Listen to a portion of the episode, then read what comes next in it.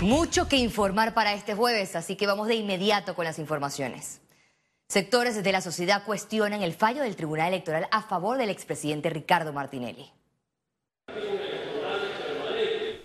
Los magistrados Alfredo Junca y Heriberto Araúz respaldaron el planteamiento de la defensa de Ricardo Martinelli.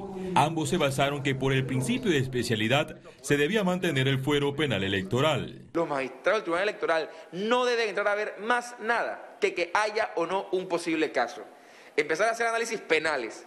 Y no solamente penales, sino de derecho internacional público. Es verdaderamente algo que preocupa y es lo que nos hace preguntarnos a todos, y termino con eso, ¿para quién están trabajando? El magistrado Eduardo Valdés Escoferi no compartió la opinión de sus colegas Junca y Araúz. En su salvamento de voto, tildó de improcedente el análisis de fondo sobre el principio de especialidad. Martinelli es solamente uno de una fila de figuras políticas que han utilizado el fuero penal electoral solo para refugiarse y no ser alcanzados por los brazos de la justicia.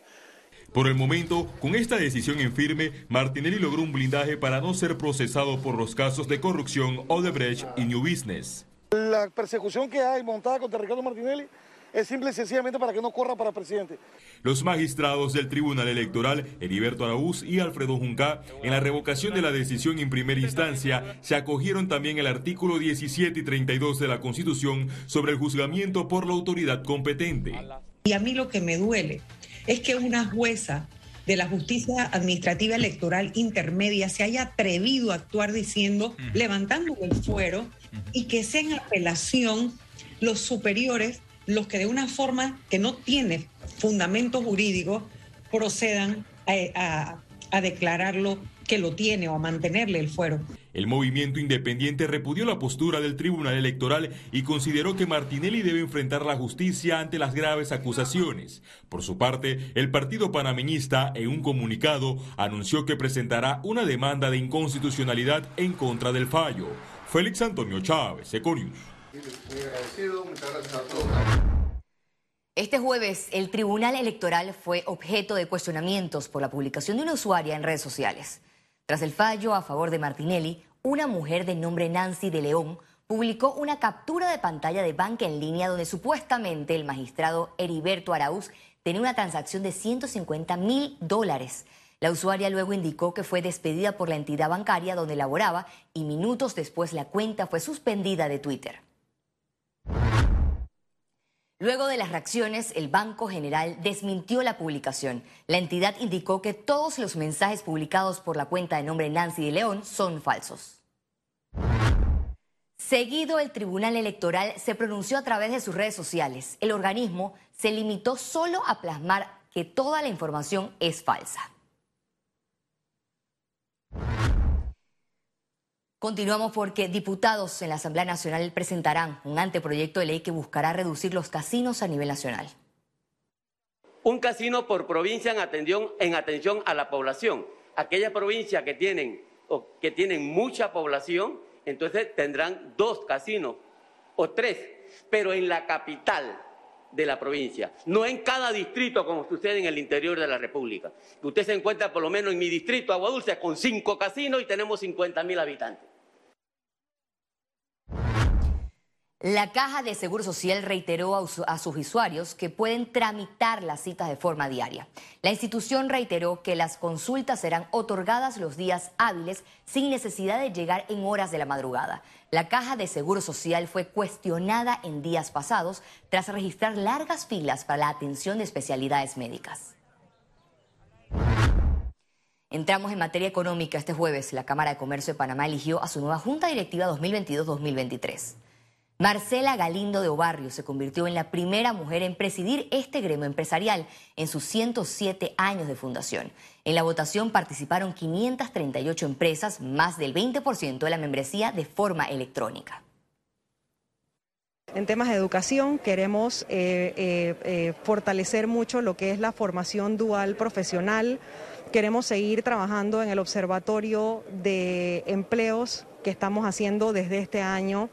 Eh, en igualdad de género queremos crear una comisión donde podamos invitar a diferentes actores claves de la sociedad y podamos evaluar diferentes tipos de iniciativas que existen hoy día para ver desde un punto de vista social y desde un punto de vista empresarial cuáles han sido las más exitosas y de esa manera poder unir esfuerzos y poder apoyarlas y poder replicarlas.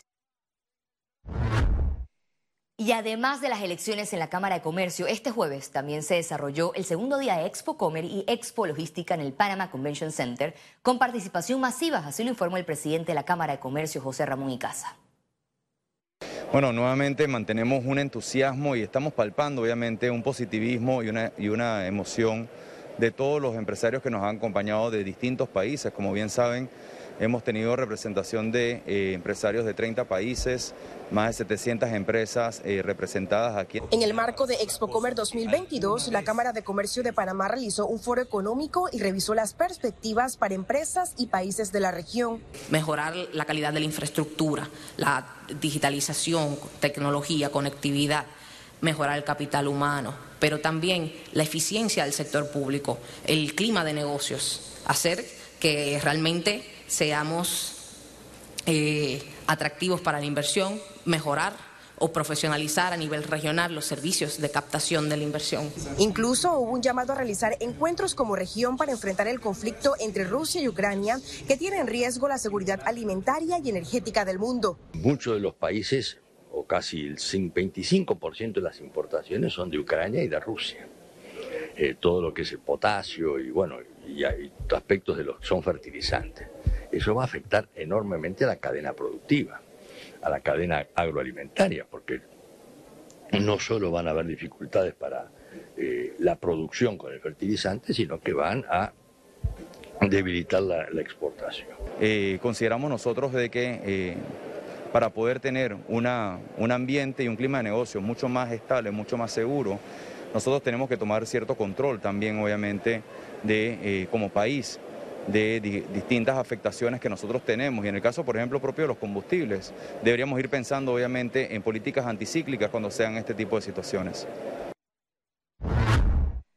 La industria de la construcción perdió 60.000 plazas de empleo en pandemia, señaló Rutilio Villarreal, presidente de la Sociedad Panameña de Ingenieros y Arquitectos.